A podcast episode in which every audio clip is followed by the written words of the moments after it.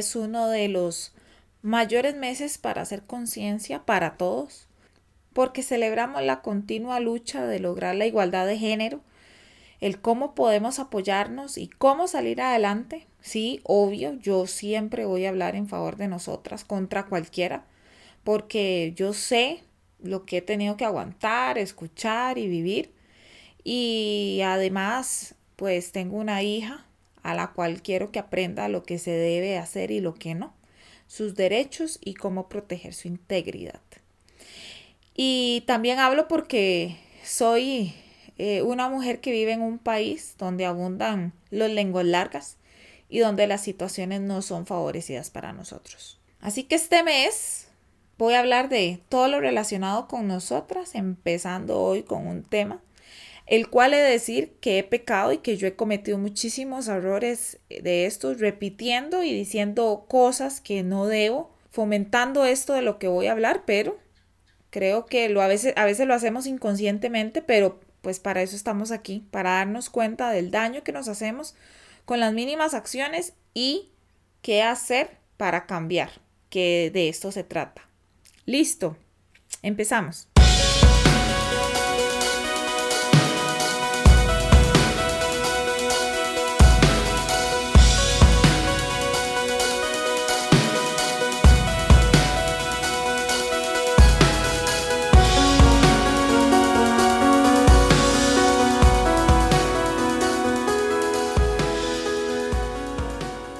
Yo soy Isaura y este espacio es 60 decibeles, un momento donde no existen las cargas que no nos corresponden, ni las etiquetas ni los prejuicios. Una forma de comunicación de las cotidianidades de la vida de información y apoyo colectivo. El micromachismo. Las acciones están tan clavadas en nuestra mente, en nuestra cultura, que, que a veces no nos damos cuenta de lo que hacemos o decimos se define como una forma solapada de violencia que incluye estrategias, gestos, cosas, actos de la vida cotidiana que son sutiles, y hago énfasis en casi imperceptibles, pero que se perpetúan y transmiten de generación en generación. El micromachismo fue un término, el, el término fue dado por un terapeuta argentino llamado Luis Bonino, y mm, esto es un tema que no discrimina edad. Dice que, este, según este Luis Bonino, se, eh, se, se divide en tres. Están los encubiertos, que son imperceptibles, sutiles, se imponen bajo máscaras que los disimulan e impiden ver con claridad. Un ejemplo de la vida cotidiana es cuando se ignora a la mujer en determinado ámbito laboral simplemente por el hecho de ser mujer sin importar sus capacidades. Otro ejemplo, mi, hija me contó que en la escuela estaban organizando una carrera y me contó que el profesor dijo que iban a poner a correr una distancia menor a las niñas como para que no se cansaran, pensé yo. Ella misma dijo, ella misma me dijo, mami, ¿por qué más corta si es una competencia? Ven cómo estas cosas se notan desde niños. La otra clasificación se llama utilitarios. Generalmente ocurren en el ámbito doméstico y están dirigidos a perpetuar el rol de la mujer como cuidadora y subordinada. Ella la encargada del cuidado de los hijos y de que todos los miembros de la familia que necesiten atención y cuidado. Típico, ¿verdad? Y este es como diario. Es como cuando dicen, este, ay, eh, ¿cómo te ayuda tu marido en la casa, verdad? O sea, ¿cómo no va a ayudar? Es que es parte de la casa, no es que te ayuda, es que él cumple su rol, su papel de la, y, y hace las labores como un miembro del hogar. Y están también los coercitivos.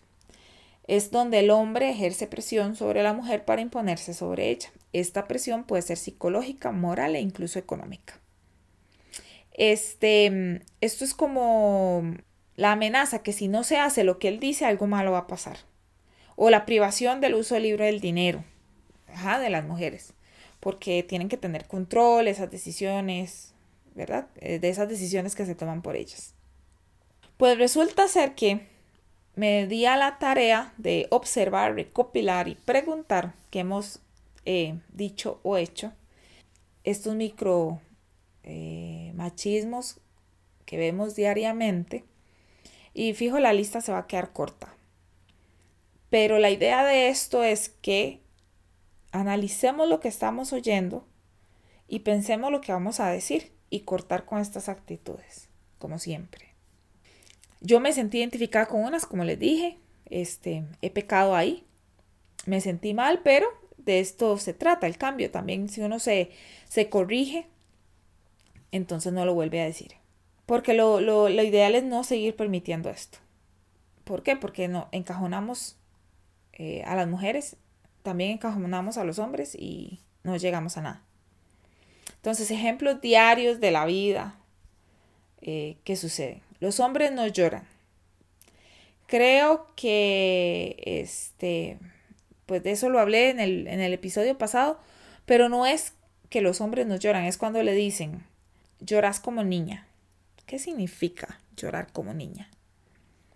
Añádale a eso cualquier actividad que se haga y que diga, pareces niña, corres como niña, haces esto como niña. ¿Qué quieren decir? ¿Qué, qué, qué? Esa mujer es una amargada, seguramente no tiene hombre que la haga feliz. Típico, ¿verdad? Yo lo he escuchado miles de veces, como si la felicidad dependiera de una persona. Agréguele, déjala, no le hagas caso, es que seguro anda con el periodo. Vomitivo, ¿verdad? A una mujer le dicen, si sabes cocinar, ya te puedes casar. ¿Quién no lo ha escuchado? ¿O quién no lo ha dicho? El fútbol es cosa de hombres. Esto también lo hablé en el, en el episodio pasado. Las niñas son princesas que deben ser salvadas por superhéroes. Nadie debe ser salvado por nadie, más que por uno mismo. Si en la, si en la carretera un, un conductor comete una infracción o una imprudencia y de paso es mujer, ¿qué es lo primero que dicen? Tenías que ser mujer. O pareces vieja manejando. Uy, a mí me encantaría saber la cantidad de accidentes diferenciados por género. Porque estoy segura que la mayoría se la ganan los hombres. Y de eso estoy segura porque la semana pasada tuve un contronazo con dos hombres que vacilón porque se creen dueños de la carretera. Y está testigo mi hermana que andaba conmigo. Porque un taxista me dijo, córrese, córrese para yo pasar. ¿Qué tal que yo estaba haciendo el alto bien? bueno, ese no es el tema, pero yo estaba haciendo lo correcto como conductora responsable. Y ellos son los atacados. E, ese no es el punto, el punto es el insulto, ¿verdad? Otro, otro ejemplo, el padre que se hace cargo de los hijos como responsable que debe de ser, pero si los ven en la calle o si andan juntos con sus papás, ay, qué buen papá que sos, eh, qué lindos que se ven con los hijos, ¿verdad? Pero las mujeres, somos como somos mujeres, entonces nos toca ya. Ni lindas, ni preciosas, ni nada. Ser madre versus carrera profesional. O ser madre y tener vida. O es una o es una. Simple y sencillamente parecen que cuando uno se vuelve mamá es una esclava de, la, de los hijos y ya está, y de la casa. Este, yo he escuchado, ¿y dónde dejas a tus hijos? ¿Y cómo? ¿Vas a ir sola? Relacionado a todo esto, ¿verdad? Relacionado a todo esto, estas son unas historias, las siguientes que voy a mencionar son historias parecidas a las anteriores, pero en otros aspectos, o sea, más personales. Historia número uno. He comentado a un amigo que se quedaba al cuidado de sus hijos. Hoy te han dejado de niñera. Me he sentido incómodo y perdedor en alguna ocasión porque el sueldo de mi novia mujer es más alto que el mío. Asumo continuamente la heterosexualidad de las mujeres y de otros hombres. He pronunciado la frase, al final las más machistas son las mujeres. He preguntado a mi sobrina si ya le gusta algún chico. He preguntado a alguna mujer que para cuándo los hijos cuando nunca se lo he preguntado a un hombre. Hablando con un amigo he descrito a una mujer como poco femenina. Soy homosexual y he pronunciado la frase ¿cómo voy a ser machista si soy homosexual? pensando que el machismo es únicamente un error de los hombres heterosexuales. He usado la palabra provocador para describir el atuendo de una mujer, o lo que suben en redes sociales al clasificarlas como inapropiadas. He comentado que esas no son las formas de hablar para una señorita. Y a esto le voy a agregar, no sé si vieron que anduvo circulando, el, o anda circulando todavía en redes sociales un, un video que se llama Be a Lady, They Say. Si no lo han visto, si no lo han visto, se lo recomiendo. Soy el dueño de un local público y he puesto el cambiador de bebés en el baño de mujeres. Muy común ese, ¿verdad? He invitado a comer en mi casa unos amigos y he felicitado a la mujer por la comida sin ni siquiera preguntar antes quién había cocinado. He presentado a una mujer por el cargo o la posición de su marido. Esta es la mujer de, en vez de por su nombre y profesión. Intentando ser amable, he llamado guapa a una mujer a la que no conozco de nada. Me he callado ante el comentario machista de un amigo. Me refiero al conjunto de cuidados que buscan la igualdad como las feministas en femenino, asumiendo que es una lucha únicamente reservada a las mujeres. He comprado ropa de color rosa o muñecas a una niña sin consultar con sus padres o con la propia niña qué regalo deseaba. Qué tan típico, ¿verdad? La lista puede continuar. Lo malo de esto es la malinterpretación a los conceptos de masculinidad y feminidad que provocan que se vean sumamente alterados afectando a todos hasta los más pequeños. Porque los niños crecen varones creyendo que tienen que ser algo y las niñas crecen creyendo que tienen que ser eso. Bueno, ¿y, qué hacemos? ¿Cómo lo cambiamos? Es eh, sencillo, tedioso a veces, pero sí se puede hacer. Lo que hay que hacer es cuando estás con tu familia, que usualmente suceden esos comentarios, porque entre broma y broma, el vómito se asoma, diría yo. Eh, con tus amigos, entonces, este, vos mismo cuando decís algo así, eh, autocorregite. No, no, disculpa. E indica que las cosas no son así. Todo lo hemos hecho. A mí me pasó. A mí me pasó como una de las listas que mencioné arriba. Me pasó este fin de semana. Este, estaba cumpliendo años una conocida que efectivamente mi mamá conoce. Y me dijo, ¿cuál, cuál conocida? Y verdad, a mí se me ocurrió decir, ay, la esposa de en lugar de decir, ay no es fulanita tal, ¿verdad? La que conoce o la que vive o la que... algo referente a ella.